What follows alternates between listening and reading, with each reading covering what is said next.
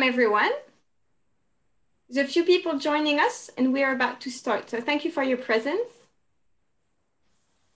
My name is Elissa Dominioni. I work for HEC Alumni, and we have the pleasure of hosting you with the HEC Germany chapter and Madame l'ambassadrice tonight for this event. La conférence sera en français. Je vous rappelle que nous enregistrons cette conférence. Vous êtes en mute, mais on vous invite à poser vos questions dans la chat box. Et je passe la parole à Arnaud Bécuve, le président du chapitre en Allemagne. Et je vous souhaite une très bonne soirée.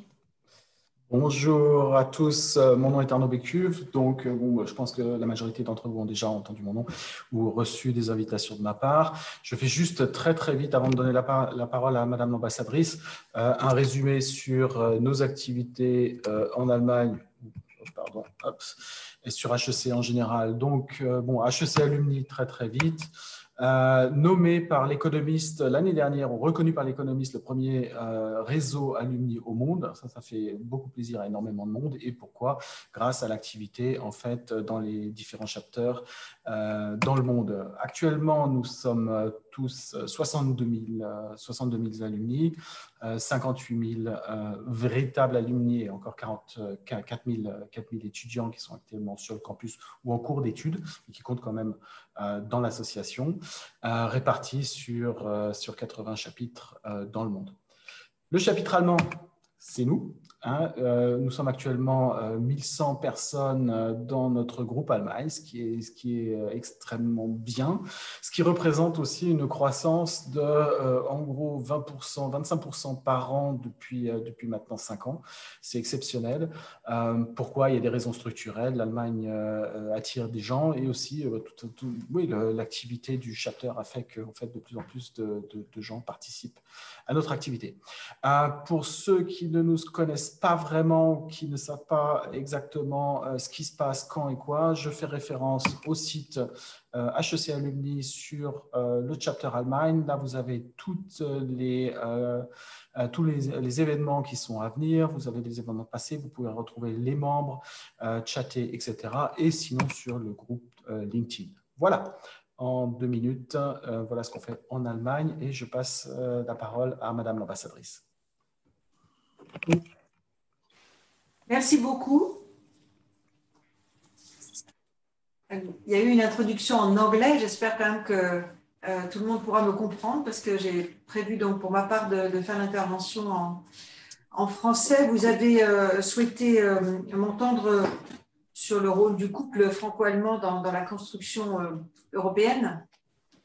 C'est une question qui peut paraître banale, mais qui est toujours riche de surprises et d'évolutions. Donc, merci euh, de donner cette opportunité. Donc, euh, chère euh, Madame Staudenmayer, cher Arnaud Bécu, cher Franck Fibich, merci encore une fois de, votre invitation et de, cette opportunité d'échanger avec vous et, vos, et vos membres sur des questions tout à fait actuelles devant un public rompu euh, aux, questions euh, économiques et, à cette dimension euh, franco-allemande et, européenne dans laquelle mon propos va s'inscrire.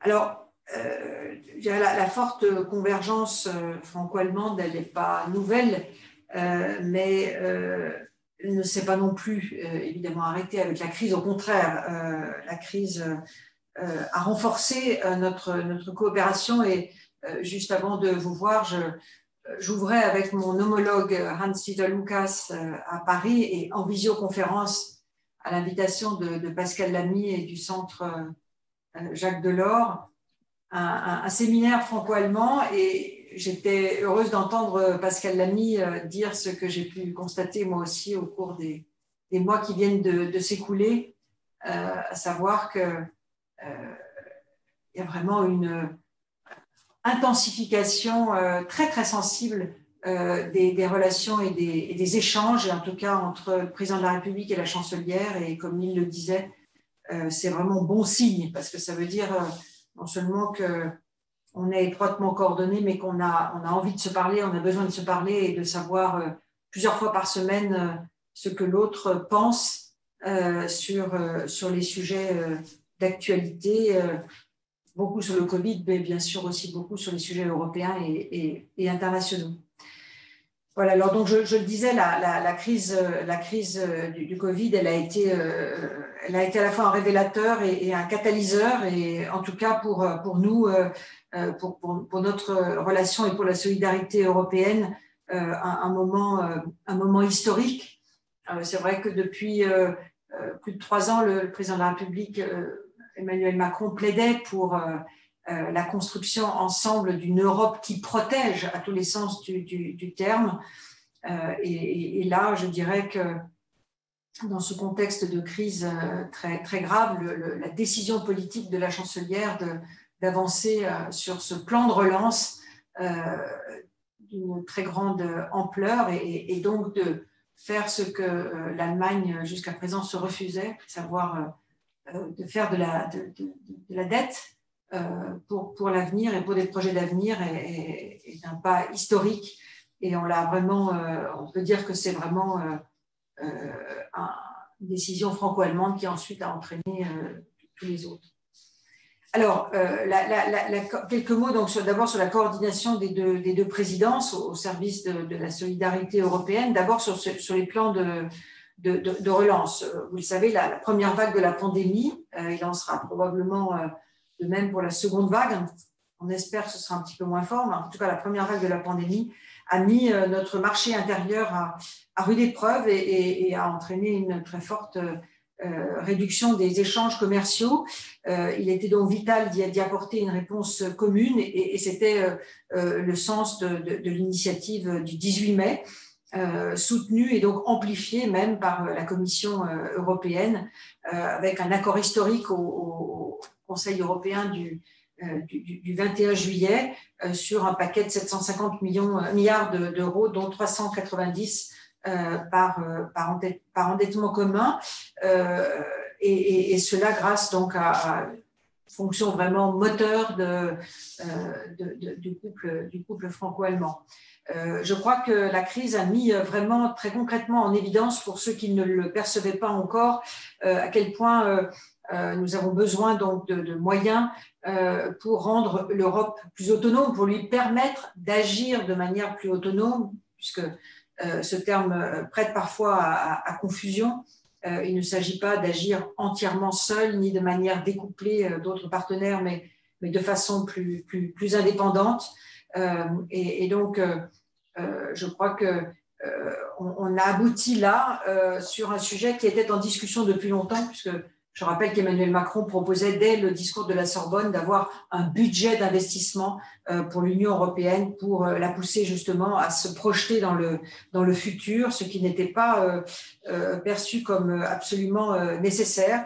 Mais je crois que là, la chancelière Merkel, qui a très vite convaincu sa majorité, a montré à quel point elle saisissait euh, l'importance des enjeux euh, pour l'Europe comme pour, euh, comme pour, comme pour l'Allemagne. Et elle avait perçu aussi, je crois, le risque que comportait la crise de conduire à des divergences fatales entre les économies des, des, États membres et dans un contexte où le marché intérieur reprenait toute son importance, il ne l'avait jamais perdu, puisqu'il suffisait de regarder les chiffres, mais c'est vrai qu'on avait tendance parfois euh, en entendant euh, euh, les, Allemands parler des, relations avec des tiers, notamment avec la Chine, on avait le sentiment qu'ils oubliaient un petit peu que plus de 60% des, échanges se font quand même pour eux aussi au sein du marché intérieur et que c'est donc absolument majeur. Et, quand en plus on est dans une situation de pandémie et de tension commerciale avec les grands partenaires, il est évidemment encore plus important de faire en sorte que le marché intérieur fonctionne et que tout le monde aille euh, dans le même sens, dans un contexte où justement on voyait bien très vite dès le mois de mars que la crise était en train de frapper euh, différemment euh, les, les pays. Et, je, rappelle les, prévisions de, croissance qui sont de, presque moins 10% pour la France en, en 2020, plus 6% peut-être si on est optimiste en, 2021, et pour l'Allemagne, euh, moins 5,5% en, en, seulement, euh, j'ai envie de dire, en, 2021 et plus 4% en, 2000, euh, en 2021. Donc, au-delà de, la France et de l'Allemagne, c'est évidemment l'économie européenne dans son ensemble qui a besoin de, ce plan de, relance et il le faut pour les économies et il faut montrer aussi aux populations dans ce moment très insécurisant, très angoissant, euh, que l'Europe les protège et que euh, nous sommes à même, euh, entre Européens, de, trouver des, solutions. Alors, il y a, vous le savez, sans doute trois réponses pour, pour faire face à la crise, des aides immédiates aux entreprises, aux entreprises et, aux personnes, chômage partiel, prêt, prêt garanti, subvention. Il y a le plan de relance européen, Next Generation EU, avec l'endettement commun pour financer des dépenses d'avenir, hein, pas de, pas de dette euh, passée, mais que de l'investissement pour l'avenir. C'est un véritable élément de solidarité qui, qui aidera euh, proportionnellement les, les, les, pays euh, plus, plus impactés, qui aidera les pays proportionnellement plus impactés. Et puis, troisième élément, les plans nationaux de, relance, j'ai envie de dire nationaux ou régionaux, puisqu'en Allemagne, il y a aussi des aides euh, régionales euh, qui peuvent être mises en place. Euh, et donc, en, France, c'est France Relance, donc le plan de 100 milliards d'euros, le plan allemand 130 milliards d'euros. Donc, fort accent sur l'investissement d'avenir pour accompagner les transformations structurelles de l'économie, décarbonation et numérisation en particulier, dont dépendent évidemment les emplois et la, croissance et les emplois de, de demain. Donc, euh, il est évidemment très important euh, euh, de, se coordonner dans, la relance au niveau européen et de coordonner les plans de relance nationaux parce que le temps, le, temps, le temps passe. La coordination ne veut évidemment pas dire uniformité. Le, choc de la crise est par nature asymétrique et les réponses doivent donc être adaptées à la situation économique de chaque membre. Mais il est essentiel que euh, dans le cadre qui a été défini euh, à 27 euh, le 21 juillet, eh bien, nous assurions collectivement qu'il y a bien une convergence pour sortir ensemble de, la crise et que cette solidarité européenne fonctionne. Voilà, donc il y a vraiment une visée de, long terme. Alors, dans ce, contexte, il y a une coordination particulièrement étroite des, des franco-allemandes et notamment des présidences de l'Union euh, de l'Union européenne, allemande aujourd'hui et française euh, dans un petit peu plus d'un an. nous avons bien sûr inscrit notre travail dans les, trios de, de, présidence, bien évidemment. Et donc, à partir du, 1er janvier 2021, c'est le Portugal qui va accéder à la, à, la, présidence et puis ensuite la Slovénie. Et nous arrivons donc après. Et donc, c'est un travail qui est évidemment euh, coordonné aussi avec, euh, avec ces pays. Euh, mais nous avons vraiment travaillé sur l'enchaînement parce qu'il y a des sujets sur lesquels des jalons doivent être posés maintenant et qui pourraient aboutir sous notre, sous notre présidence. Ce sera à la fois fort, symbolique, et puis important aussi parce que ça va arriver pour nous à un moment où nous serons dans une échéance politique, euh, dans une échéance politique euh, majeure.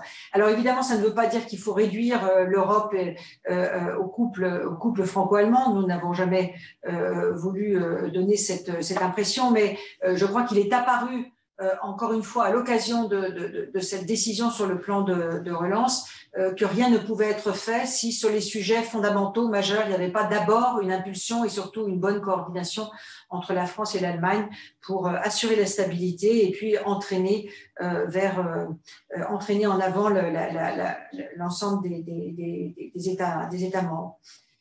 Donc on a vraiment une relation, je dirais, très intense à, tous, les, à tous les niveaux et, surtout au, niveau économique et, financier. Les, jalons politiques en avaient été posés très très clairement avec le traité d'Aix-la-Chapelle. Euh, et, je peux vraiment vous, vous dire qu'il y a une, abondance de contacts, euh, euh, beaucoup que nous voyons parce que nous les préparons, nous les accompagnons, mais beaucoup qui se font aussi directement par, par téléphone et c'est aussi très bien comme ça.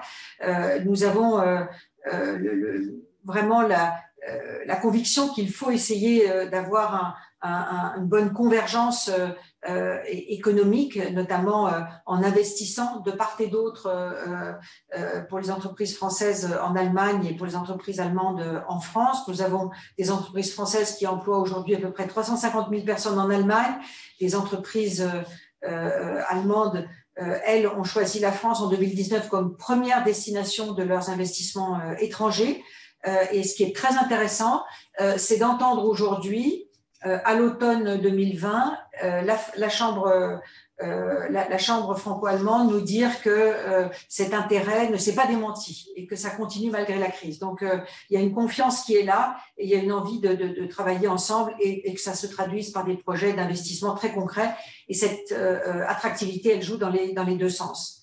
Alors, il y a eu la mise en place du, Conseil des économistes indépendants. Ça, c'est important parce qu'il y a les projets concrets, mais il y a aussi le besoin de, le besoin de faire émerger une vision de politique économique commune entre nos deux pays euh, et bien sûr euh, euh, la, très bonne entente qui existe depuis longtemps entre Bruno Le Maire et Peter Altmaier joue en faveur de, de, ce, de, cette bonne coordination. Il y a vraiment une vision commune pour, sur beaucoup de projets et, de situations très concrètes. Il y a la question des plateformes numériques et, et la nécessité de, mieux les encadrer. Euh, il y a euh, euh, cette idée commune qu'il faut une politique industrielle européenne plus active sur certaines chaînes de valeur stratégiques vision commune aussi sur la nécessité de réviser les règles de concurrence européennes parce que nous avons pu jusqu'à présent parfois être un petit peu naïfs par rapport à d'autres grands acteurs qui n'hésitent pas à, subventionner leurs exportations. Euh, et donc, euh, le plan de relance constitue vraiment le, fondement d'une solidarité euh, basée sur des choses et des règles extrêmement, extrêmement concrètes. donc, je, voudrais, j'ai dit tout à l'heure que le, plan français comportait, s'articulait autour d'un montant de 100 milliards d'euros, dont 40 donc, qui seront financés par le plan européen, donc 100 milliards d'euros sur deux ans et euh, avec trois axes majeurs euh, que je voudrais euh, signaler parce que c'est important. D'abord, il y a un tiers sur tout ce qui concerne la transition écologique, un second tiers sur, pour améliorer la compétitivité et la souveraineté économique, et un troisième qui est essentiel puisque c'est à la fois l'emploi euh, et la préservation des, compétences, en particulier pour les jeunes. Il y a une grande attention à porter euh, aux jeunes qui sont euh, à la fois les plus concernés par, l'avenir et en même temps les plus touchés aujourd'hui par la crise. Voilà, donc notre souhait, euh, c'est évidemment de mettre euh, rapidement en, œuvre ces, projets d'investissement euh, et, en particulier dans deux secteurs que nous avons identifiés déjà depuis deux ans comme tout à fait prioritaires et, stratégiques, l'hydrogène et l'intelligence artificielle. Alors, cette, cette coopération franco-allemande, elle n'est pas, là pour elle-même, elle est là pour évidemment pousser l'Europe, sans laquelle nous ne pouvons rien et, euh, qui a besoin aussi d'être euh, relancée pour être, plus, forte. Euh, il y a donc une coopération d'abord dans le domaine industriel au service du sujet de la décarbonation de nos économies.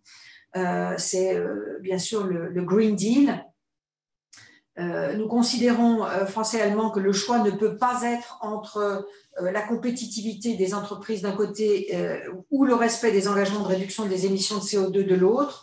Il faut donc euh, arriver à trouver un modèle économique qui permette de poursuivre les deux objectifs en même temps, avec donc une neutralité carbone en, 2050 et une réduction des émissions de 55% d'ici 2030. Ça reste l'objectif de l'Union européenne. La présidente von der Leyen l'a dit dans son, dans son adresse State of the Union Address euh, euh, et, la, France et l'Allemagne s'engagent euh, ensemble pour atteindre cet objectif. Pour cela, il sera nécessaire de travailler dans plusieurs directions.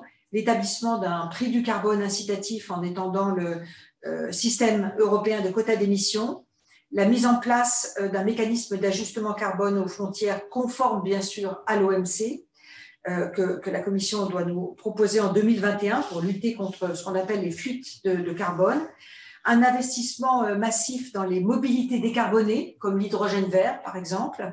Euh, la coopération sur l'hydrogène vise à accélérer la décarbonisation du secteur industriel.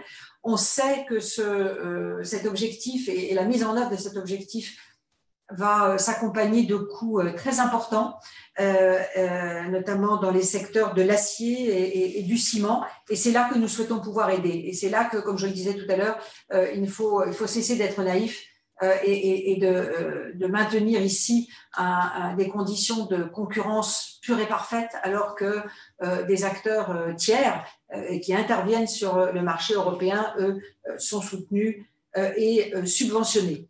Euh, donc, compte tenu de, ces, de ces coûts, euh, notamment sur le secteur de l'acier et du ciment, il faut évidemment euh, entrer de manière beaucoup plus approfondie, décisive, dans une logique partenariale large et donc par nature européenne, si nous voulons aussi à terme atteindre notre souveraineté énergétique. Donc la France et l'Allemagne, en liaison avec la Commission européenne et d'autres pays de l'Union euh, sont en discussion avec les industriels européens pour faire euh, émerger des, projets communs dans le domaine de l'hydrogène décarboné. Euh, il y a en, ce moment en cours d'organisation un, matchmaking, comme, comme on dit en, bon allemand, entre industriels des, des deux pays, et c'est un axe majeur de notre, relance. Il faut que ça débouche sur des, euh, des, projets industriels euh, communs. On pense notamment à des applications dans le domaine du transport lourd avec le projet d'avion à hydrogène d'Airbus, le train à hydrogène d'Alstom qui circule déjà euh, en Allemagne. Nous avons aussi un autre secteur qui est particulièrement important dans lequel nous avons lancé une coopération étroite, ce sont les batteries avec l'IPCEI sur les batteries. Donc il y a deux initiatives communes il y, a, une initiative commune pardon, sur euh, euh l'IPCEI qui, était déjà, qui a été lancée en, 2019 et qui, était déjà le témoignage de la volonté de, convergence euh, dans, ce, domaine. Euh, elle va donc euh, être transformée en, projet européen d'intérêt commun autorisé par la Commission européenne et va déboucher d'ici un an, dès 2022, euh, à euh, la création d'une usine de production de, batteries euh, en France, et puis à Douvrin, et puis ensuite en 2024 à Kaiserslautern. Total, PSA et Opel investissent conjointement dans, la R&D et dans le site de production de Kaiserslautern et, et ce, projet a été salué par Peter Altmaier comme un exemple d'histoire moderne et il va bien sûr inspiré aussi nos travaux euh, sur euh, l'hydrogène. Euh, voilà, on a donc des, exemples très concrets visant à construire des filières communes de, batteries électriques et, sur l'hydrogène. et donc, c'est bien aussi la preuve que la transition écologique est au, cœur de notre, de notre démarche et qu'elle doit se faire en essayant d'asseoir la compétitivité économique et la souveraineté euh, géopolitique de, l'Europe. Deuxième grand secteur, le, numérique. Euh, euh, là aussi, je crois que nous avons tous assez largement, les Européens, compris qu'il fallait être, qu'il fallait être acteur de la compétition technologique mondiale et que ça ne marcherait que si nous avons des ambitions communes euh, il faut euh, euh, pour cela donc là aussi nous, mettre, ensemble et, monter en puissance ensemble sur les, technologies numériques. Je pense en particulier aux microprocesseurs, à, à l'intelligence artificielle, aux équipements télécoms, bientôt peut-être aussi dans le domaine du calcul quantique. en tout cas, ce sont des technologies sur lesquelles ensuite l'ensemble des économies vont pouvoir s'appuyer. Donc, nous avons là aussi une forte mobilisation de la France et de l'Allemagne pour soutenir l'industrie électronique européenne. Nous avons un, premier projet commun d'IPCEI depuis 2018 avec l'Allemagne et l'Italie sur la nanoélectronique. des discussions sont en cours aujourd'hui sur la 5G et les semi-conducteurs, entre autres. Euh, nous avons, vous le savez sans doute, euh, initié aussi euh, en, franco-allemand le projet Gaia-X, qui est ouvert aujourd'hui, ou qui a été rejoint par huit pays de l'Union européenne et qui a pour objectif de fédérer des offres cloud autour de nombreux standards pour un cloud souverain conforme aux attentes euh, des, citoyens européens en matière de, sécurité, de protection des données et de portabilité aussi des, données entre plusieurs euh, clouds. Donc, euh, nous espérons que ce projet débouche sur des projets communs publics-privés, évidemment dans le respect des, règles européennes sur les, aides d'État, mais en même temps avec la volonté de développer un marché unique numérique. Troisième secteur dans lequel la coopération est également très, très, très active, ce sont les vaccins. Euh, la pandémie euh, Covid-19 a montré à quel point nous étions dépendants en matière euh, d'accès aux produits médicaux.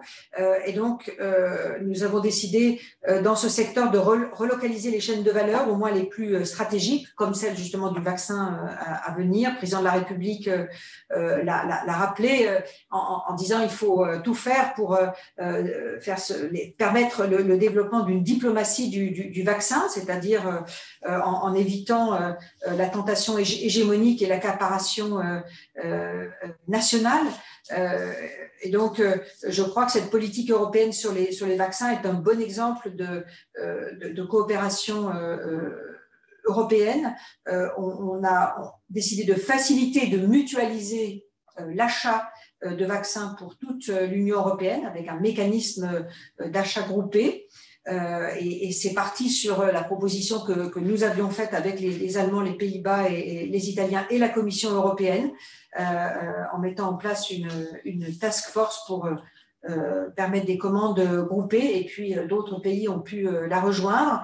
L'idée ensuite, je dirais, c'est pour ça que le président de la République parle d'une diplomatie du vaccin, c'est que on ne se sert pas uniquement entre Européens, mais on pense aussi, euh, bien sûr, aux autres et en particulier aux, pays en développement. Et la Commission européenne a annoncé euh, vouloir allouer 300 millions d'euros pour la période 21-25 à l'alliance Gavi, qui est une alliance pour, justement pour permettre l'accès aux vaccins dans les pays en voie de développement et qui est fortement soutenue par la fondation Bill et Melinda Gates. Euh, et, donc avec un, focus là sur la vaccination des, enfants. Euh, nous avons euh, nous-mêmes annoncé le 4 juin dernier que nous allions doubler notre contribution pour atteindre 500 millions d'euros pour la période 21-26. et donc, et, nous allons ajouter 100 millions d'euros 100 millions supplémentaires lorsque le vaccin sera disponible. Euh, Gavi, donc cette alliance pour le, vaccin, euh, a mis en place aussi un dispositif d'achat groupé, la facilité euh, COVAX, qui cible 90, 92 des pays pauvres ou à revenus intermédiaires pour les pour inciter un, regroupement des, commandes avec les, pays, développés et, la Commission européenne a annoncé aussi fin août qu'elle allait rejoindre cette, euh, euh, ce dispositif. Voilà, donc il y a une vraie équipe Europe dans ce domaine qui, qui est à, à, la manœuvre. Alors, je, voudrais, puisque tous ces sujets finalement rejoignent une, question qui a été un petit peu débattue par interview ou commentaires journalistiques interposés entre le président de la République et, et Mme Kramp-Karrenbauer, cette question euh, euh, de, souveraineté et d'autonomie stratégique, parce que finalement, euh, elle ne concerne pas que la défense, même si là, le propos venait ou la discussion a été déclenchée par, par des propos tenus par la ministre de la Défense.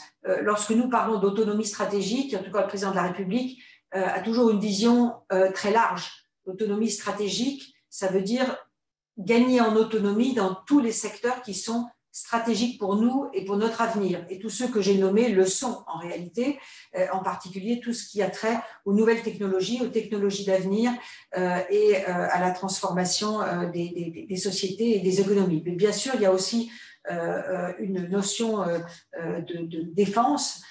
et, c'est là, lorsqu'on parle de, de, défense, que la notion d'autonomie stratégique peut être comprise euh, autrement euh, en, Allemagne. Même débat sur la question de la souveraineté. On sait très bien que euh, donc dans un cas, autonomie stratégique ne veut pas, ne veut pas dire découplage par rapport à l'alliance transatlantique notamment et, à l'OTAN.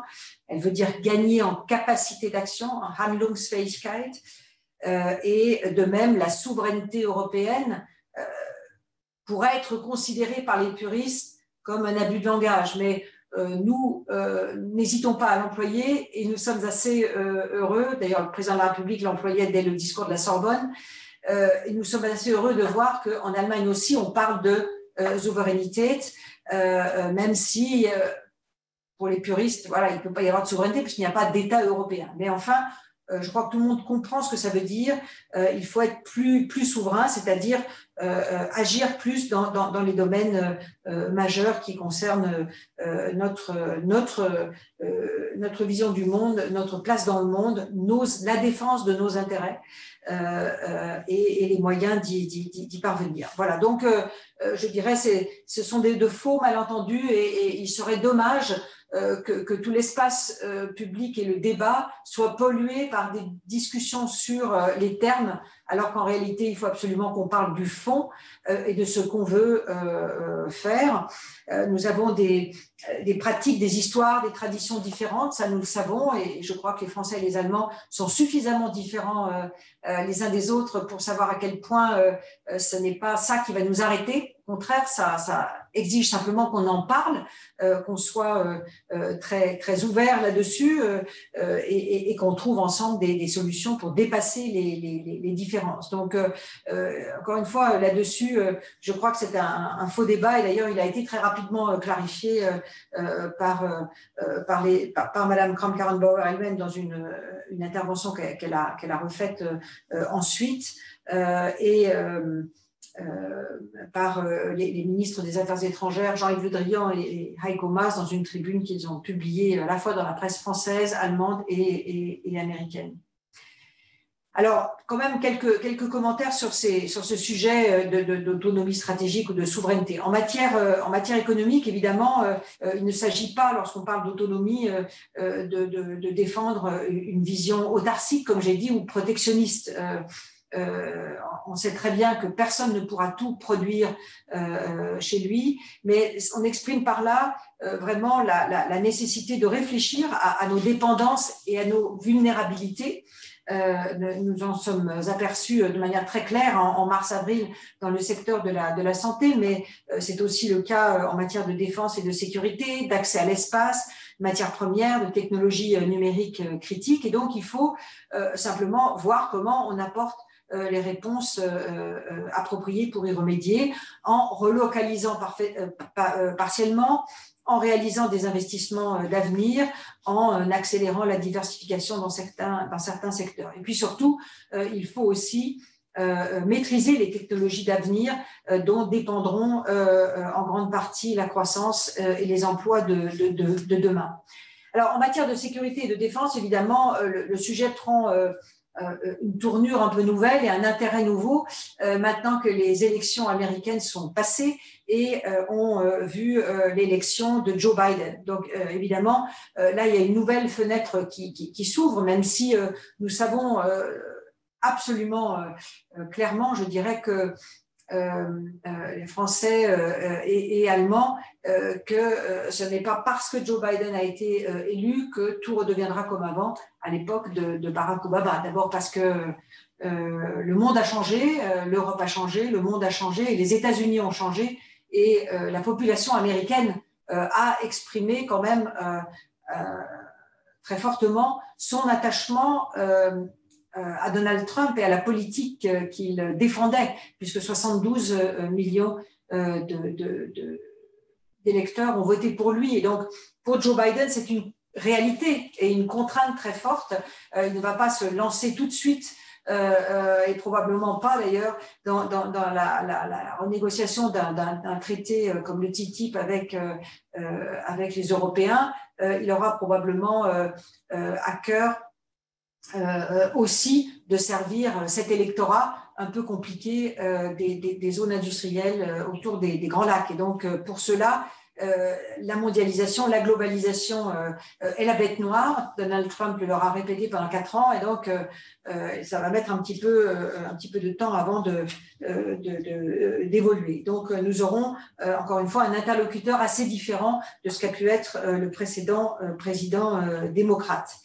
Alors, euh, bien évidemment, euh, le président Biden, il faut pas, ne devons pas bouder notre, notre plaisir, notre satisfaction. Il a aussi un discours beaucoup plus clair, d'abord une approche beaucoup plus coopérative, beaucoup plus courtoise, est beaucoup plus favorable au multilatéralisme, et ça c'est une très bonne nouvelle. il avait dit très, très, très, très clairement dans sa campagne, et il l'a redit depuis, que les États-Unis reviendraient dans, dans l'accord de Paris, donc ça c'est absolument majeur pour, pour, nos, pour nos entreprises et pour, pour nos économies.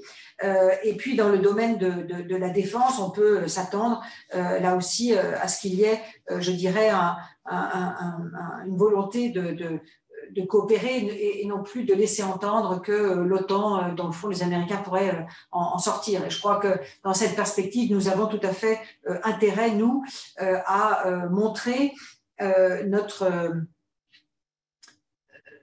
non seulement notre disponibilité, mais notre, notre volonté euh, eh bien, de réaffirmer euh, euh, la, volonté des, Européens de constituer un pilier fort, c'est-à-dire aussi plus crédible au sein de, de, de l'OTAN et d'être donc un, un partenaire euh, plus, plus, intéressant, euh, non seulement plus crédible, mais plus intéressant aussi pour, euh, pour, les, pour, pour, les Américains. Et donc, c'est en cela que nous ne devons pas craindre, même si ça ne plaira pas aux Américains, parce que ça ne plaisait pas à Donald Trump, mais ça ne plaira pas non plus à, Joe Biden, que nous voulions, bien sûr, de notre côté, être un peu plus autonomes dans la dans le développement euh, de nos euh, d'armement du, futur, mais c'est majeur parce que, euh, évidemment, en mettant en œuvre un, projet aussi majeur que le FCAS, c'est-à-dire l'avion de combat du futur, c'est pas simplement l'objet lui-même que, nous aurons d'ici 2040, mais c'est l'ensemble des technologies de pointe qu'on va pouvoir, euh, euh, sur lesquelles on va pouvoir travailler, faire des recherches et, développer euh, sur le chemin qui va nous mener vers, ce, la réalisation de, ce, projet. Donc ça, c'est absolument vital pour, pour l'Europe de, rester présente dans la compétition sur ces technologies de, pointe. Voilà, mais donc euh, évidemment, il y, a, une situation qui est assez euh, préoccupante, euh, en réalité aussi au niveau sociologique, politique. J'ai dit que Joe Biden devrait tenir compte de, la situation nouvelle qui prévaut aux États-Unis. Moi, je suis frappée de, de, des préoccupations que j'entends ici chez beaucoup d'interlocuteurs, personnalités politiques, qui euh, n'exclut pas que finalement euh, les évolutions qu'on constate aux États-Unis puissent peut-être aussi trouver des échos en, en, Europe, c'est-à-dire cette tendance à être plus perméable aux, théories conspirationnistes, cette, cette peur de la mondialisation, cette tendance au, au repli sur soi, et, à une préoccupation, une approche plus identitaire des, des, des, situations. Évidemment, c'est très préoccupant. Ce sont euh, des, des, situations ou des, évolutions dont on, euh, dont on voit euh, à travers quelles situations ou quels euh, mouvements en, Europe elles peuvent euh, faire, faire écho. Et donc, dans, dans, face à ces situations aussi, l'Europe doit avoir une réponse ferme et, unie. Et je, pense en particulier, s'agissant de, aussi des discussions que historique que nous, que, que, nous allons avoir là au prochain Conseil européen sur euh, l'adoption définitive, bien sûr, du, plan de, du plan de relance, euh, du, budget donc pour les années qui viennent et euh, les décisions sur, sur, le Brexit et sur nos relations avec la Turquie. Eh bien là, bien sûr, nous sentons des résistances, des oppositions de, certains, de certains États membres et avec je dirais, en toile de fond euh, notre, euh, notre exigence euh, en, matière de respect euh, de, l'état de droit. Et ça, c'est euh, c'est non seulement une toile de fond, mais c'est une priorité première. C'est-à-dire que aussi essentiel que soit l'adoption et ensuite la mise en œuvre du plan de relance, nous ne, nous ne pouvons pas reculer ni céder sur euh, les valeurs qui, sont le fondement de l'Europe et, donc sur l'état de, droit. Donc, euh, euh bien sûr, euh, euh, la discussion est, difficile, puisque, encore une fois, il n'est pas question de, faire des compromis à, la, légère.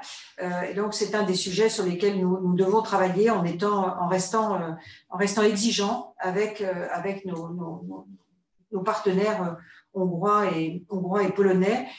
je crois qu'il y a une attente très forte dans, tous les États membres, dans une grande partie de la population, pour que l'Europe montre qu'elle est capable de garantir l'état de droit. C'est une valeur fondamentale qui est inscrite dans les, dans les traités et donc nous devons avoir là-dessus une attitude évidemment ferme. Et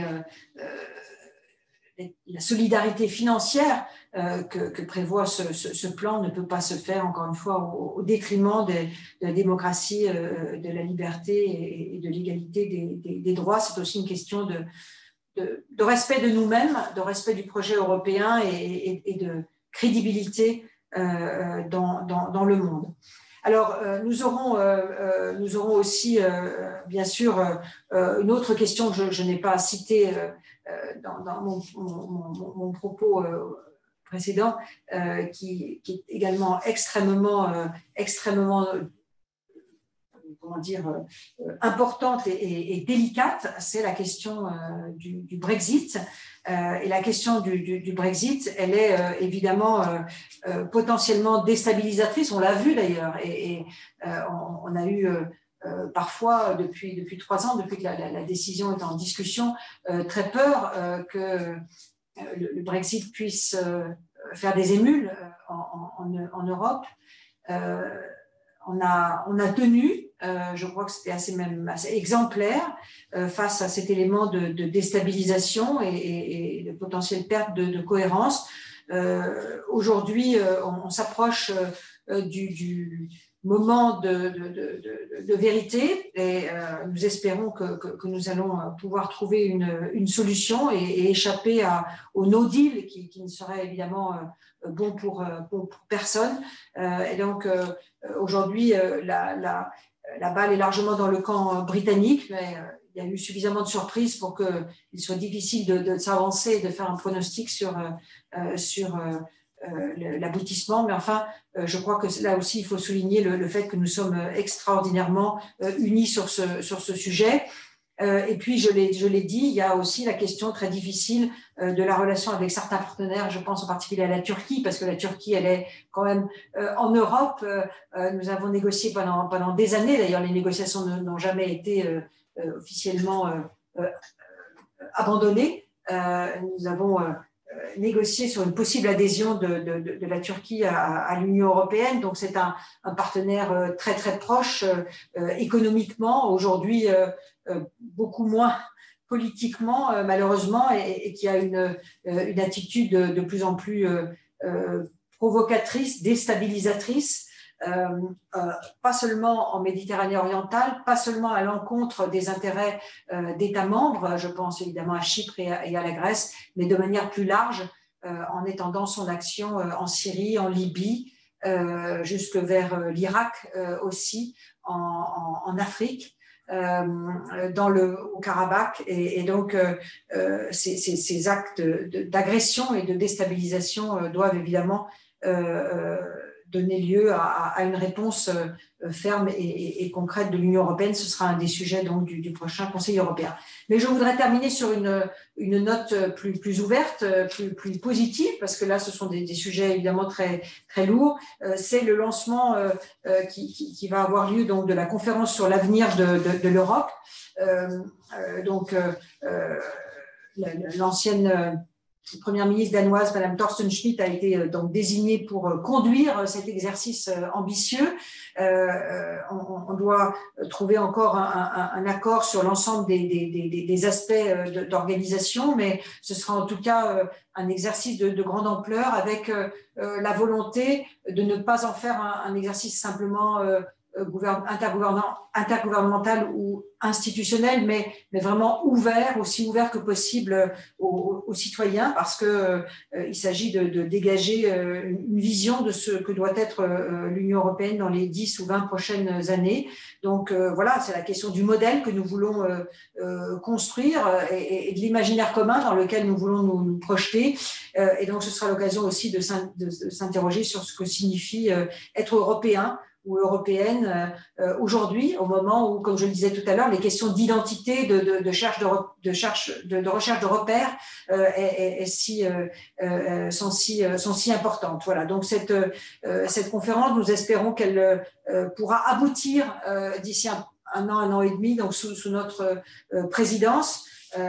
nous souhaitons vraiment pouvoir à ce moment-là présenter euh, euh, des pistes euh, concrètes pour montrer eh bien, justement que, que, l'Europe est à la manœuvre, que l'Europe apporte des solutions à, à, ses, à ses, citoyens, qu'elle les défend, qu'elle les, les, protège, comme le, souhaitait le, président, le président Macron. Voilà, donc je conclus, en, vous l'avez compris, les, les, deux mots d'ordre, c'est vraiment face aux crises, solidarité et, responsabilité, et puis euh, pour l'avenir, euh, euh, puissance et coopération, un langage de puissance de, l'Union européenne qui, qui doit s'affirmer, qui doit construire son avenir en étant plus, plus, plus souveraine et en, définissant donc clairement ses intérêts et en, et en se mettant d'accord sur les moyens de les, de les défendre dans tous les, dans tous les secteurs. Voilà, merci de votre attention. Grand merci, Madame l'ambassadrice, pour ces propos euh, très éclairants. Euh, merci aussi d'avoir euh, répondu positivement à notre, invitation et d'évoquer devant nous, devant nos, nous, HEC en Allemagne ou HEC aussi en France, très intéressés par l'Allemagne, sur le rôle du couple franco-allemand dans la construction européenne. C'est un sujet qui nous concerne tous ici, pour beaucoup professionnellement et pour certains d'entre nous aussi à titre personnel. Euh, merci pour la clarté de, vos propos. Merci aussi d'avoir euh, euh, de vous-même abordé des sujets qui, qui, nous préoccupent, à savoir quid euh, Quelle réponse donner euh, au veto polonais et, hongrois euh, dans le plan de relance, dans la mise en place du plan de relance européen et dans le, budget européen Merci aussi d'avoir levé les, inquiétudes sur les propos d'Annegret Kramp-Karrenbauer sur la défense. sur la défense européenne. nous avons beaucoup de, beaucoup de questions dans le chat et, je vous invite d'ailleurs tous les uns et les autres à, continuer à, à, profiter de cette occasion d'échanger avec vous qui êtes vraiment euh, au plus proche de la, relation franco-allemande euh, en Europe. Euh, beaucoup de questions sur, effectivement sur l'armement, sur la, vision ou les différences d'ailleurs de, vision sur le nucléaire entre, la France et l'Allemagne, sur les, éventuels sur les rapports avec certains de nos partenaires ou en tout cas de nos interlocuteurs. on pense en particulier à la Russie, euh, comment, est-il possible de mettre en place une, vision, une, perspective crédible et partagée entre nos, entre nos deux pays euh, et, pour l'Union européenne? Et puis euh, aussi beaucoup de questions, mais peut-être je, vous laisse reprendre la parole sur, ces points plus généraux de, de défense entre nos deux pays et au sein de l'Union européenne. et il y a aussi, évidemment, vous avez en face de vous une communauté de, de, managers, de chefs d'entreprise qui sont plus, euh, plus euh, concernés par le, par le concret du franco-allemand, comment est-ce qu'on avance ensemble, comment est-ce qu'on on, peut euh, travailler main dans la main? Mhm. merci, merci beaucoup, merci pour tous ces points qui amènent, qui, appellent en des, développements bien sûr plus, plus, plus conséquents. Je vais essayer de dire l'essentiel. vous, vous n'avez pas formulé de questions particulière, mais donc ce que vous souhaitez, c'est peut-être un point simplement sur ces, sur ces sujets. Euh, donc, euh, en matière d'armement, je suppose que euh, la question fait allusion aux projets qui, sont, qui sont les nôtres. Donc, je dirais, la, pour faire un petit peu simple, nous considérons que dans ce, dans ce domaine. Euh, et, là, l'Allemagne et la France ont une industrie euh, d'armement. et donc, ça veut dire qu'il y a des investissements et des emplois derrière, à la clé, un savoir-faire, des traditions qu'il faut donc préserver, développer, moderniser. et nous considérons que nous devons, là aussi, bien avoir nos propre projet euh, ambitieux. C'est pour ça que nous avons euh, décidé, donc dès juillet 2017, euh, c'était un des tout premiers projets qui ont été actés entre la chancelière et le président de la République, le MGCS et le FK, c'est-à-dire l'avion de combat du futur et le char du, du, du, futur. Et donc sur ces deux projets, les choses avancent bien.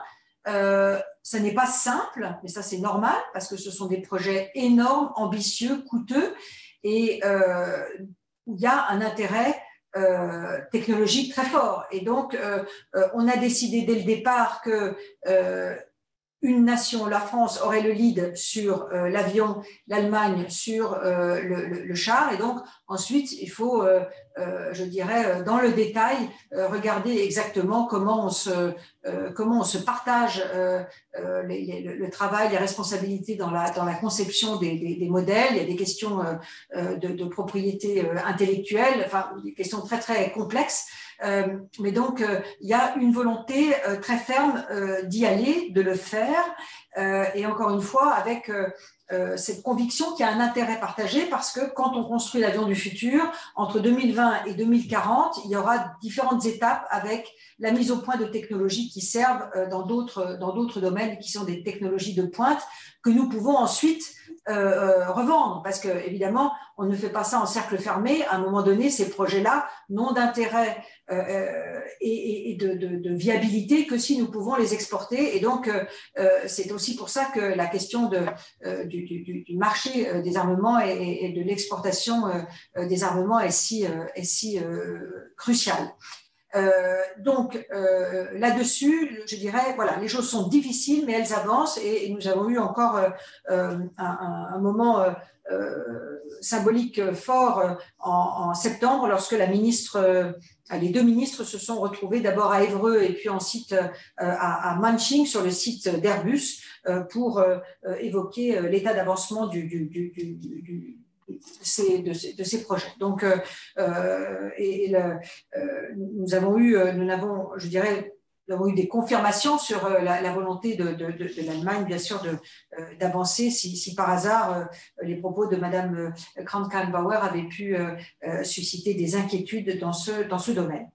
Ensuite, et, donc tout ça correspond évidemment à, l'idée que nous sommes un partenaire dans, l'OTAN et il y a une, relative autonomie à avoir en matière de construction d'armements parce que nous ne voulons pas simplement acheter ce qui est, je dirais, sur étagère euh, produit par euh, l'industrie américaine. Et donc c'est là qu'évidemment parfois euh, il y a un petit, petit différent avec, avec les États-Unis qui préféraient évidemment que nous achetions des, des, F-35. Ensuite, sur la question nucléaire. Alors ça, c'est vraiment un chapitre particulier, un chapitre un peu à part. on, ne peut pas comparer nos situations par définition, puisque la, la France a la force de frappe, euh, et euh, euh, l'Allemagne ne l'a pas. L'Allemagne, je dirais, en, étant membre de l'OTAN, a accepté de, participer. C'est la Nuclear Teilhabe. De, de, son côté, la France a toujours souhaité, tout en étant dans l'OTAN et en ayant rejoint à nouveau le, commandement intégré de l'OTAN, eh bien garder une capacité euh, de, déclenchement, euh, ou de, en tout cas de, maîtrise euh, de cette arme nucléaire, dont la fonction est d'abord et avant tout une fonction de dissuasion. Donc c'est là que les, questions de savoir où les armes sont entreposées, combien il y en a et si ça, ça, peut protéger en cas d'attaque ce n'est pas dans ces termes-là que, ça se, pose. La, l'arme nucléaire, c'est une arme de dissuasion. Donc, par définition, une arme de dissuasion, elle n'est pas faite pour être utilisée, elle est faite pour dissuader l'adversaire qui doit toujours savoir qu'à tout moment, nous sommes capables, euh, en cas d'attaque, de, riposter avec une force de frappe de même euh, nature. Euh, mais voilà, ça ne se pose pas en termes de, déclenchement. Donc, les, questions, les questions qu'il y aurait à, résoudre pour avancer dans ce domaine sont, sont, importantes. Et comme le, le, président de la République, Emmanuel Macron, l'a dit lors de la conférence de Munich sur la sécurité, il faut que nous en parlions euh, et il faut que nous ayons d'abord un, dialogue sur ces sujets, un dialogue dépassionné, euh, puisque c'est un sujet tout de même extrêmement sensible euh, ici en Allemagne. sur la Russie. Alors c'est important parce que c'est un petit peu lié aussi. Le, président de la République française a, pu surprendre il y a un an et demi, au mois d'août 2019, lorsqu'il a affirmé que nous ne pouvions pas rester dans une situation d'absence de dialogue avec la Russie, surtout au moment, vous vous en rappelez, à l'été 2019, où Donald Trump annonçait que son pays allait se retirer du traité dit FNI sur les, forces intercontinentales, nucléaires intercontinentales, et, donc sans d'indiquer, euh, puisque euh, la Russie euh, violait cet accord, ils allaient donc s'en retirer, sans donner de solution alternative.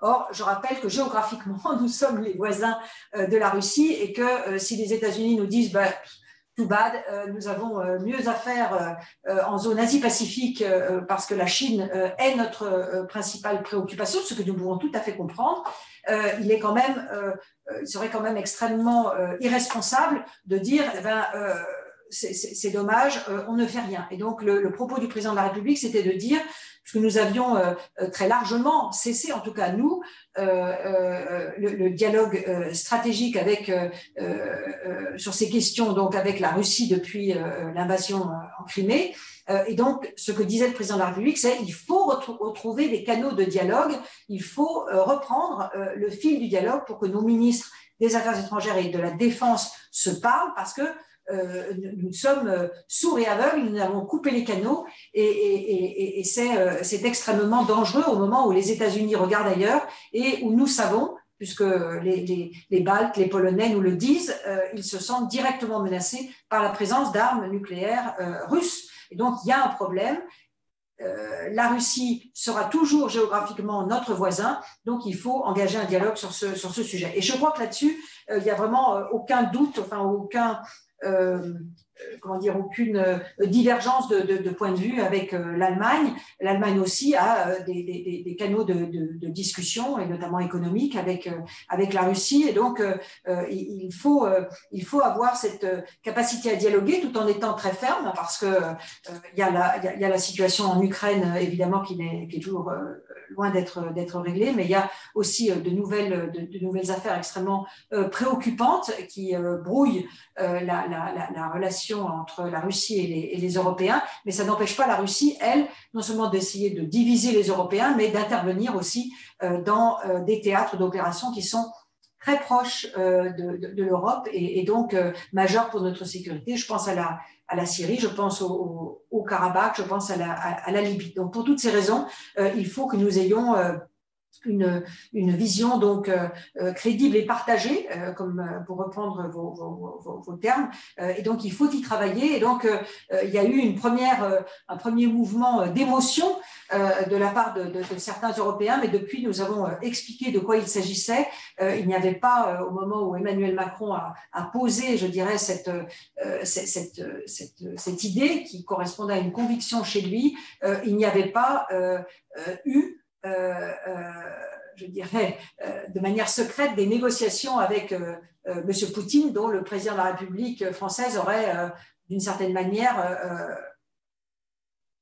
exposé l'aboutissement, pas du tout. C'était il posait ça comme quelque chose de nécessaire et il souhaitait qu'on en parle et qu'on y travaille. Donc tout ce travail est à faire et a pris énormément de, retard, à la fois euh, parce que la pandémie euh, a, réduit considérablement les mobilités euh, entre la Russie et, l'Union européenne, mais aussi parce qu'il y a eu d'autres affaires, je pense à Navalny en particulier, qui, ont donc rendu beaucoup plus difficile le, dialogue. Mais il, est là et euh, euh, nous, essayons, je dirais, de, le mettre en place patiemment et nous tenons au courant euh, régulièrement, non seulement les, Allemands, mais l'ensemble des, Européens qui, souhaitent être informés de, ce dialogue. Et d'ailleurs, le président de la République, lorsqu'il est allé en Lituanie et en Lettonie au mois de septembre, c'était aussi pour en, parler, pour faire le point avec ses homologues sur ses contacts et sur ce qu'il entendait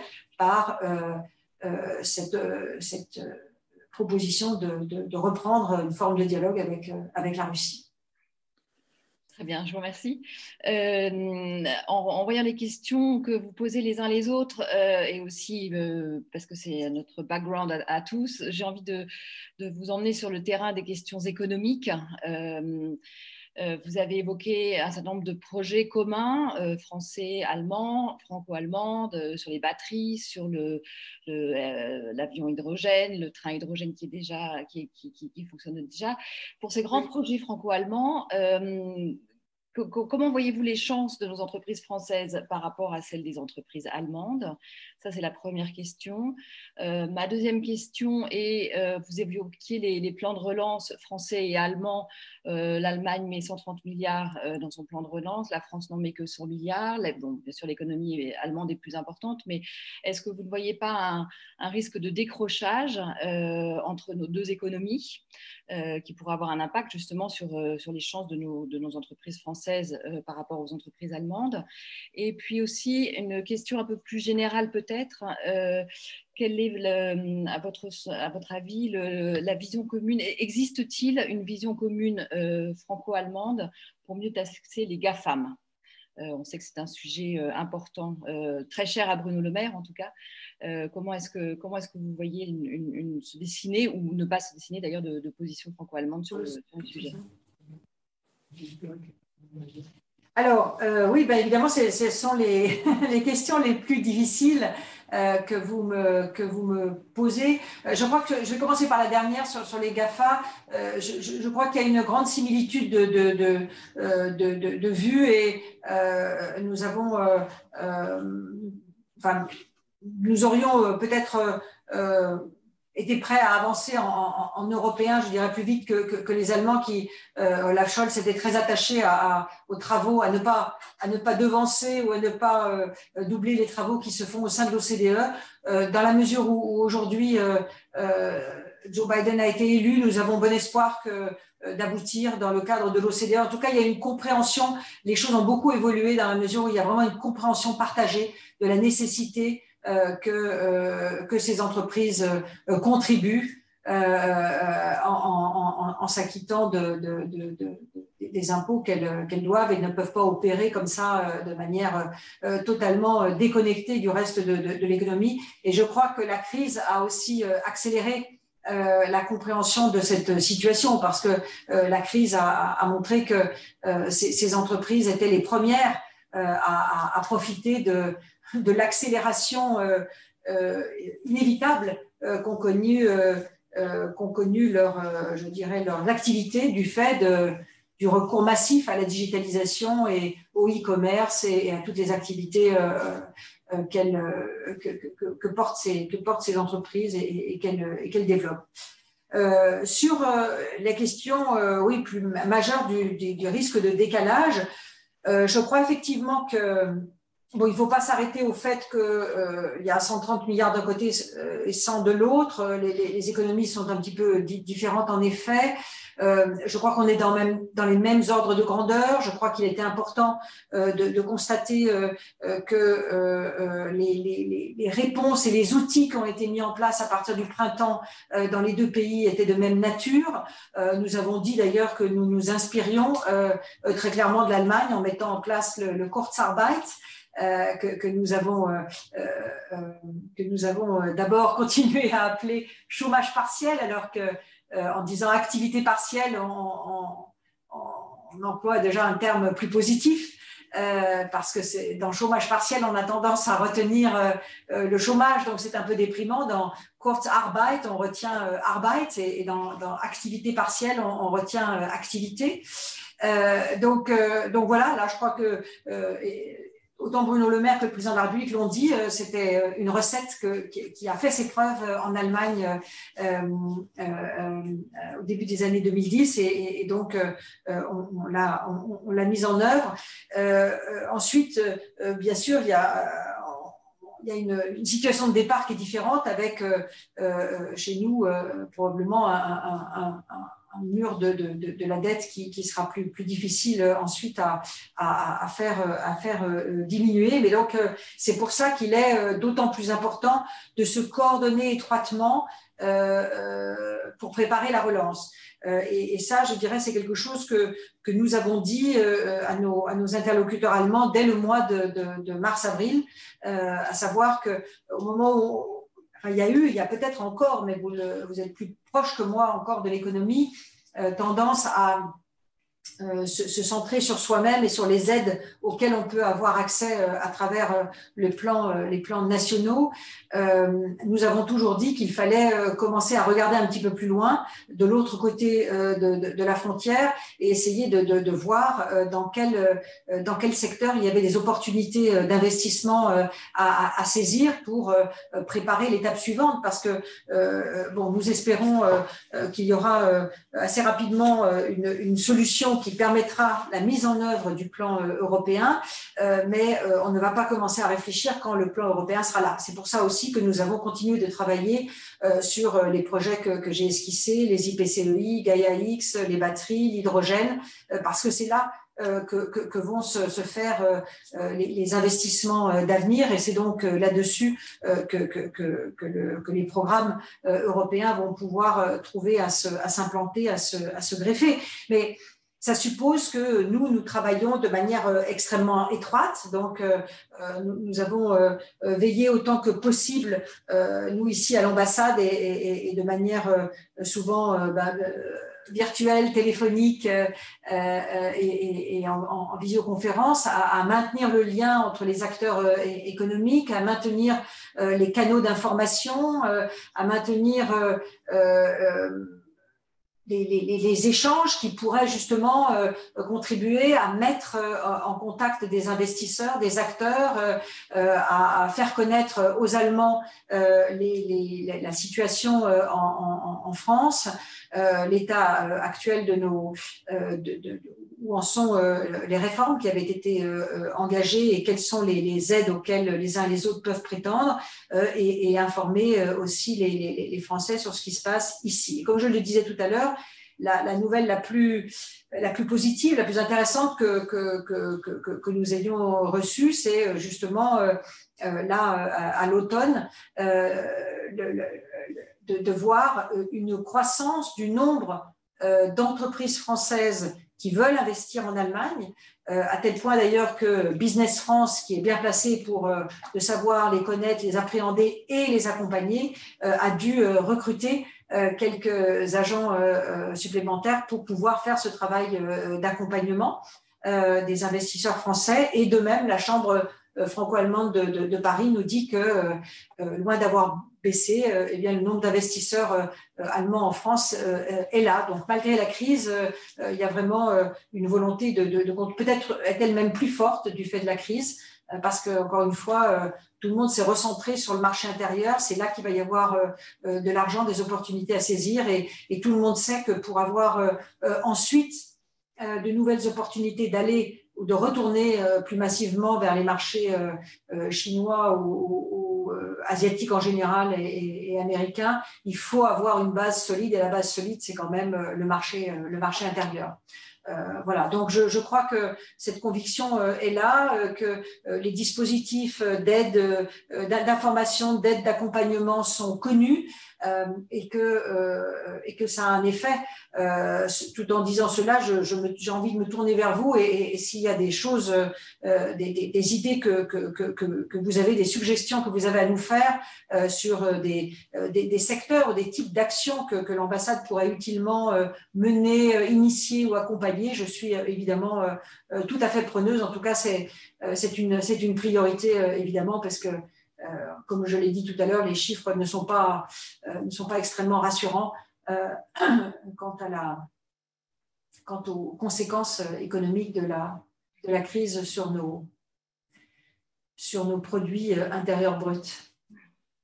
Très bien, bah, je vous remercie. Je suis sûre que votre proposition n'est pas tombée dans l'oreille d'un sourd et donc euh, n'hésitez pas, mesdames, messieurs, à, faire euh, remonter vos, idées et vos suggestions. nous euh, Étienne Oudot d'Inville, le chef du service économique que beaucoup d'entre vous connaissent, est, là à mes côtés, vous écoute et, sera très heureux avec son, avec son équipe de, recueillir toutes vos propositions, vos suggestions.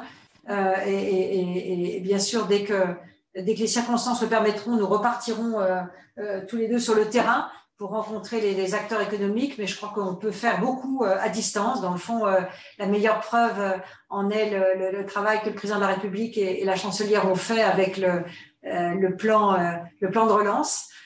qui a été travaillé à distance jusqu'à son annonce le, 18 mai. Donc, euh, voilà, euh, nous sommes euh, à l'écoute et à votre disposition.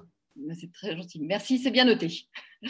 J'aurais envie de d'aborder le, sujet de la présidence de l'Union européenne. La présidence de l'Allemagne touche à sa fin. Vous l'avez évoqué tout à l'heure, euh, la France va prendre euh, la présidence de l'Union euh, début le 1er janvier 2022. comment est-ce que vous évaluez cette cette fin de présidence euh, de l'Allemagne de l'Union européenne et quelles sont les priorités de la présidence française et surtout si vous, pouviez mettre en avant les points communs, les, sujets qui ont été commencés par l'Allemagne que la France a l'intention de, mener à, leur terme. Quelle est, la continuité en fait entre ces deux présidences? Alors, il y aura beaucoup de, beaucoup de sujets parce qu'effectivement, euh, l'agenda était euh, extrêmement euh, ambitieux et difficile à, à, parachever. nous restons néanmoins très très confiants et nous sommes évidemment totalement aux côtés de l'Allemagne pour jusqu'à la jusqu'au dernier jour essayer de trouver une solution. Nous espérons qu'il euh, y en aura une euh, sur le Brexit, qu'il y en aura une sur le, euh, budget euh, et qu'il y en aura une évidemment sur le, plan de, relance. Euh, je pense que sur des sujets comme le, plan de relance, dire, une fois que il aura été euh, définitivement adopté. Il va falloir faire euh, euh, tout ce qui concerne la, mise en œuvre, et ça, c'est important. Et puis, nous, nous continuerons, continuerons à travailler à, à parfaire les, chantiers ou à faire aboutir des chantiers sur lesquels on travaille déjà depuis plusieurs années. Je pense bien évidemment à, à l'union bancaire, à l'union des marchés de capitaux, parce que là aussi, ce sont des éléments majeurs euh, en termes de, souveraineté, euh, de souveraineté monétaire, financière et, économique. Donc, on avance à petits pas, mais je crois que on, pourra essayer de, en tout cas, on essayera de, faire le maximum dans le premier semestre de l'année 2021, parce que au deuxième semestre, l'Allemagne sera un petit peu empêchée d'agir du fait de, de la période électorale. et ensuite, sans doute, euh, du, temps qu'il faudra au nouveau euh, gouvernement pour se, pour se mettre en place. Euh, et quelque chose me dit que ce sera peut-être un petit peu plus compliqué sur certains sujets pour la présidence tchèque d'avancer aussi vite qu'elle le souhaiterait, enfin, slovène, pardon, pas tchèque, slovène. mais bien évidemment, nous allons, nous allons les aider et faire en sorte que ces trios de présidence euh, ne, provoque pas de, de, de, retard. Mais euh, voilà, ce sera plus difficile parce qu'effectivement, quand il manque un partenaire euh, aussi important que, que, que l'Allemagne, qui sera un moment décisif et, un moment de choix politique, un fin de l'ère Merkel et, et début d'une autre ère dont nous ne savons pas encore exactement comment elle va se, se dessiner. Il faudra certainement deux ou trois mois pour que les nouvelles autorités prennent leur marque, donc ça va être un petit peu compliqué. Et puis pour nous, la présidence va prendre place dans un contexte où nous aurons aussi euh, très vite une campagne électorale. Donc, euh, euh, nous n'allons pas baisser de rythme et nous allons travailler de façon très, très, très intense pendant tout le premier, tout le premier semestre de l'année, de l'année qui vient. encore une fois, j'ai dit les deux ou trois sujets sur lesquels nous espérons que, l'Allemagne va pouvoir arriver à, un résultat. Euh, euh, ensuite, il y a des sujets euh, comme le, pacte migration qui a été présenté au début de l'automne par la Commission, donc il était effectivement très difficile on ne pouvait pas espérer que l'Allemagne arrive là à, un résultat et c'est un des sujets les plus délicats. Euh, je, je, pense que euh, si, si, nous, si, nous, resserrons les rangs, si nous arrivons à trouver euh, un, un, accord sur le Brexit, sur le cadre financier, ça devrait, je dirais, générer un, un, momentum qui, qui, pourra être utilisé sur, dans, les autres, dans les autres domaines.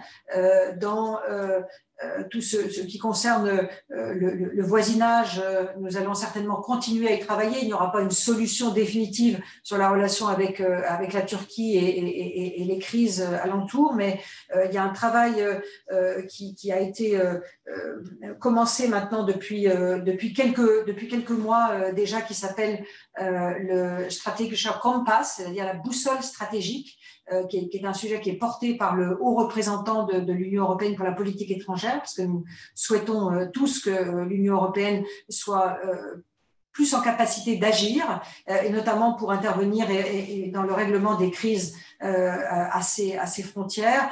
donc ça c'est typiquement un travail qui a été commencé à l'été et qui va se poursuivre jusqu'à notre présidence.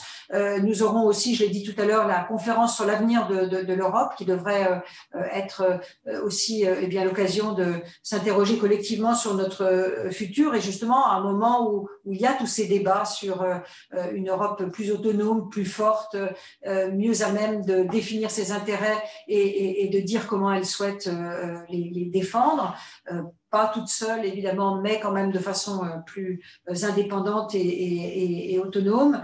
Euh, donc voilà, ça fait partie, je dirais, des, sujets qui, vont encore nous occuper longtemps.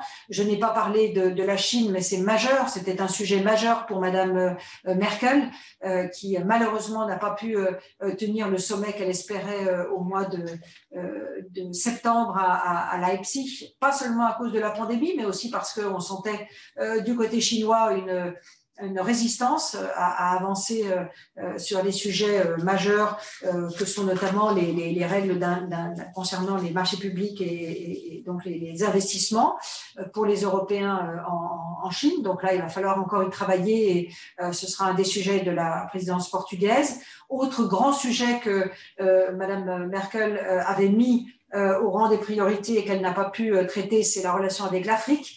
Euh, et ça c'est absolument euh, essentiel. Euh, je ne parle pas, bien sûr, il y a, toute la dimension de l'action en matière de, sécurité dans la dans l'Afrique sahélienne où, l'Allemagne est très fortement à nos, à nos côtés et où l'Union européenne est engagée, mais plus largement la relation avec l'Afrique dans son ensemble, comment l'aider justement à, ne pas être simplement euh, le, jouet d'autres puissances. Euh, les, Chinois sont extrêmement actifs en, Afrique et euh, nous devons, nous aussi, je dirais, être plus plus présents, aider l'Afrique à, sortir d'abord de, la pandémie et à aborder la, transition à la fois énergétique et technologique pour se, positionner euh, euh, dans, le, futur et, devenir aussi un, continent euh, d'investissement pour, l'Union européenne sous une forme évidemment partenariale avec les pays africains voilà, esquisser rapidement quelques, quelques, grands, quelques grands sujets. Et bien sûr, donc la relation transatlantique, ça c'est absolument, euh, absolument majeur, euh, évidemment. Et euh, la, présidence de, la Commission a déjà esquissé quelques, quelques pistes. Et, là, notre l'enjeu, je l'ai déjà dit, je le répète, l'enjeu pour les Européens, c'est vraiment de se positionner à hauteur de d'égal à égal, d'une certaine manière, avec, euh, avec les, États-Unis, euh, se positionner comme un partenaire euh, crédible, désireux d'être de, dans un, modèle de relation fondé sur la coopération, le multilatéralisme. Et donc, ça voudra dire, espérons d'abord que, que, les États-Unis reviendront dans les instances multilatérales dont ils avaient, qu'ils avaient beaucoup remises en cause. Nous savons que certaines d'entre elles, je pense en particulier à l'OMC, ont besoin d'être réformés. Donc, il va falloir euh, aborder cette question qu'il était impossible d'aborder avec euh, euh, Donald Trump. il sera important aussi de revenir sur la question de la participation financière des États-Unis aux organisations multilatérales. Il ne faut pas seulement les réformer, mais il faut leur donner les moyens d'agir et réaffirmer à travers cela ce que c'est que la relation transatlantique. La relation transatlantique, c'est une relation qui est fondée aussi sur des valeurs communes. Nous avons certaines différences, euh, qui demeureront avec, euh, avec les, États-Unis, très certainement, mais en tout cas, nous avons une communauté de, valeurs qu'il faut, qu'il faut réaffirmer et se battre ensemble dans le cadre multilatéral pour réaffirmer la, la, la primauté du droit, des règles de droit euh, et, qu'elle s'impose aussi euh, aux autres acteurs. Et là, je pense en particulier euh, à, la Chine. On ne peut pas, on ne peut pas aller vers un monde où chacun fait ce qu'il veut, agit de son, de son côté par la, par, la force. Il faut absolument revenir à, un mode de, relation, encore une fois, fondé sur le droit, la coopération et, faire prévaloir le, les règles du, du multilatéralisme et de la, et de la de la, transparence, euh, euh, et ceci euh, bien sûr dans les relations commerciales, mais, mais pas uniquement. Merci beaucoup. notre conférence touche à sa fin et avant de vous demander de, conclure, j'ai envie de prendre les deux dernières questions qui ont été posées dans, dans le chat. Une question, peut-être que vous aurez envie d'élargir, donc vous aurez envie d'élargir la réponse. Hélène Schluter demande quel est le quel met l'accent sur le fait que l'ambassade de France en Allemagne coordonne les finances les instituts français en Allemagne euh, met en avant que ces budgets et moyens se réduisent localement souvent et pose la question de la perspective d'avenir pour ce réseau. Je pense que c'est une question qui se pose euh, bien sûr en Allemagne, mais pour tous les instituts français euh, en France. Et, c'est la question du rayonnement plus large de la France qui est, posée ici. Et puis une question sur la 5G, sur votre point de vue ou la position franco-allemande sur la 5G, en particulier dans le secteur de la santé euh, et peut-être vous pouvez euh, ramener cette question à, ce qui s'est passé en télémédecine euh, pendant la crise de la Covid. voilà, c'est des, questions très, très, très, très larges, très, très, très différentes les unes des autres. et peut-être vous aurez envie de, porter votre conclusion à la suite de ces deux questions. Euh, merci, euh, merci beaucoup. Oui, merci de, de poser la, la question des, des, des, instituts français. Alors, je dirais que euh, oui, ils ont été frappés euh, par, par la crise, frappés de plein fouet parce que notamment leur, leur capacité à organiser des événements culturels a été presque réduite à, néant et euh, leur capacité à organiser euh, des cours de français euh, aussi. Alors, je dirais qu'il y a eu une très très forte réactivité des équipes, en particulier en Allemagne, euh, je, je, tiens d'ailleurs à saluer leur, euh, leur travail parce qu'il a été euh, utile pour d'autres réseaux d'instituts dans, dans, dans, le monde. Il y a eu une très très forte capacité à, à réagir et à proposer de nouvelles formes de, de, de cours en ligne, d'activités en ligne pour, pour les grands, les petits, des activités culturelles. Nous venons de, de, de réaliser euh, même ça se finit aujourd'hui d'ailleurs, je crois, euh, la Französische Filmwoche, qui est un grand moment de, la vie culturelle berlinoise et qui ne s'est pas déroulé dans les cinémas, puisqu'on ne peut pas y aller, euh, mais qui finalement semble avoir eu un plus grand écho, puisqu'elle s'est déroulée online et à des tarifs défiant toute concurrence et donc donnant à, un public plus large accès à, nos, aux films que nous souhaitions, que nous souhaitions monter. Donc il y a, y a, y a, y a des, possibilités. Mais merci de poser la question parce que en réalité, euh, le, réseau euh, a pu, euh, a pu tenir cette année et a réussi aussi à, ne, licencier personne, en tout cas en, Allemagne, mais bien évidemment, tout ça au prix d'économies énormes. Et le, réseau culturel, l'Institut français d'Allemagne en tant qu'entité et dans ces entités décentralisées, fonctionne essentiellement sur la base des, recettes de cours. Euh, et donc, dès lors qu'il y a moins de recettes de, cours, euh, il y a moins de capacité à, à, agir. Euh, donc là, il y a encore une fois un gros travail qui a été fait. J'espère qu'il n'y aura pas de trop grandes difficultés l'année prochaine pour, pour le réseau, parce que deux années de suite, ce serait vraiment extrêmement, extrêmement douloureux pour, pour les collègues des instituts. Mais je pense que, je pense que c'est important que cette dimension continue d'exister. Il y a une demande, il y a une attente à travers les instituts français, nous essayons de donner accès pas simplement à la langue et à la culture française, mais à essayer de, développer aussi derrière cela une économie, parce qu'on l'oublie souvent, mais la culture, c'est aussi une économie, et c'est une économie qui pèse très lourd dans le PIB en France. Euh, en tout cas, on, l'oublie parfois. Euh, et donc, euh, l'Institut français va, j'espère, pouvoir reprendre l'organisation de rencontres comme ils l'ont fait l'année dernière entre start-up des industries, du secteur des industries culturelles et créatives. C'est quelque chose qui, qui marche bien, qui, qui intéresse, qui est créateur de, de richesses et d'emplois, en tout cas pour la, pour la jeunesse, notamment dans le monde de la musique, mais aussi des jeux vidéo. Et voilà. Donc là, là, il y a, y a, y a un, comment dire, un, un, terreau fertile et, j'espère qu'on va pouvoir euh, reprendre euh, les, actions dans ce, dans ce domaine. Euh, et puisque vous posez la question, je vais être très très direct. Si vous avez là aussi des, des idées, des suggestions euh, à, à, nous faire. Nous cherchons évidemment, l'Institut cherche évidemment des, des, des, mécènes ou des sponsors, donc euh, des, des, mécènes pour des, euh, des actions de, de, long terme, des, sponsors sur des événements particuliers. Donc, si dans les entreprises que vous représentez ou que vous connaissez, certains souhaitent nous aider, eh bien, les, les propositions sont, sont les, les, les, bienvenues. en tout cas, je crois que plus que jamais dans une période comme celle que nous connaissons, qui est quand même assez déprimante, eh bien, euh, euh, la culture doit, doit jouer son rôle et, donc nous espérons encore une fois reprendre aussi vite, aussi vite que possible nos, nos, activités.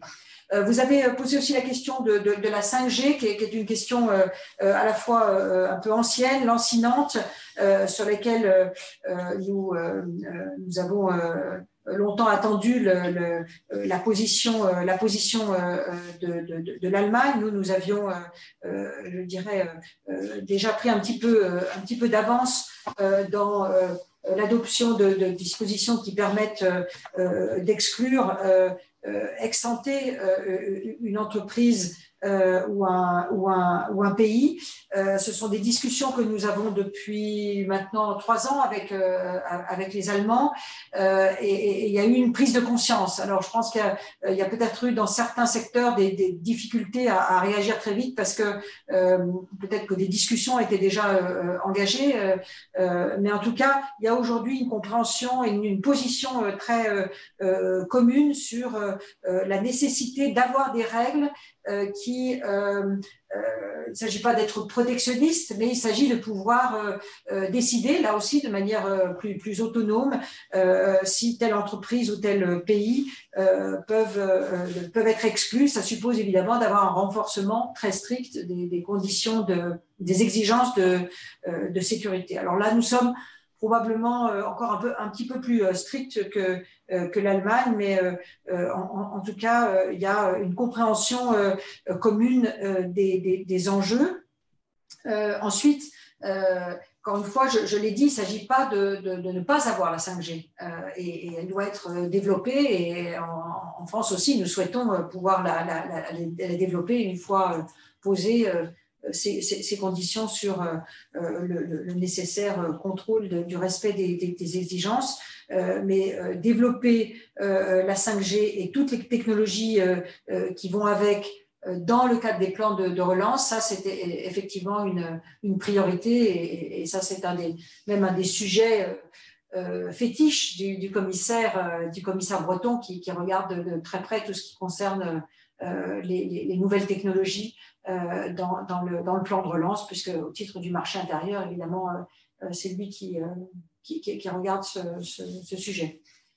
Voilà, si vous me permettez de, conclure, je, le ferai en, vous remerciant encore une fois de, votre attention et, en vous redisant, et, ce n'est pas euh, par pure euh, c'est pas une formule diplomatique ni de pure courtoisie, mais euh, à quel point c'est, les, les, réseaux tels que, tels que les vôtres sont précieux euh, pour, euh, euh pour permettre euh, la, la, la, compréhension franco-allemande et puis pour permettre, je dirais, de, de nous aider à, à, à, labourer le terrain, à le, à le préparer ensuite à, l'éclosion de, de, de, projets pour, le, pour le futur. nous sommes dans une période vraiment extrêmement euh, particulière où les défis sont, immenses et je crois vraiment que pour nous sortir de cette crise et pour faire, pour faire réussir le, projet ambitieux des, plans de relance pour, l'Europe, il faut que nous nous y mettions tous ensemble. je sens que cette volonté est, plus forte que jamais en franco-allemand et dans d'autres pays européens, mais en même temps, il y a la crainte que vous avez vous-même évoquée tout à l'heure, qu'il y ait des discrepances dans le, dans, dans, le moment de la reprise. Donc, il faut les éviter et pour ça, il faut se, euh, se parler, être à l'écoute et, identifier ensemble euh, tous, les, tous, les, les, les, lieux, les terrains, les secteurs, les projets euh, où nous pourrions euh, nous, nous, rapprocher, euh, nous unir et être ensemble plus, plus, plus forts et, et, avoir une capacité d'entraînement pour, pour, pour, nos autres, pour nos autres partenaires. Donc, merci beaucoup à vous. Vous êtes à la fois des acteurs économiques et la société civile, sans laquelle cette, cette relation franco-allemande ne serait pas ce, ce qu'elle est. Euh, donc, merci beaucoup de votre attention, merci de votre engagement et puis par avance, euh, merci des propositions que peut-être euh, mes propos auront fait naître chez, tel ou tel d'entre vous. En tout cas, nous nous réjouirons de vous, de vous lire et nous gardons le, contact avec vous avec plaisir. Merci beaucoup. Très bien, je vous remercie beaucoup. Je me fais le porte-parole de quelques commentaires que je, que je lis et en particulier un commentaire qui me fait particulièrement plaisir. Merci pour votre intervention et de réaffirmer nos valeurs communes dans cette euh, période euh, difficile. Euh, c'est effectivement ensemble que, que, nous nous en sortirons. Donc, je vous remercie beaucoup et puis à très très bientôt, j'espère, en présentiel.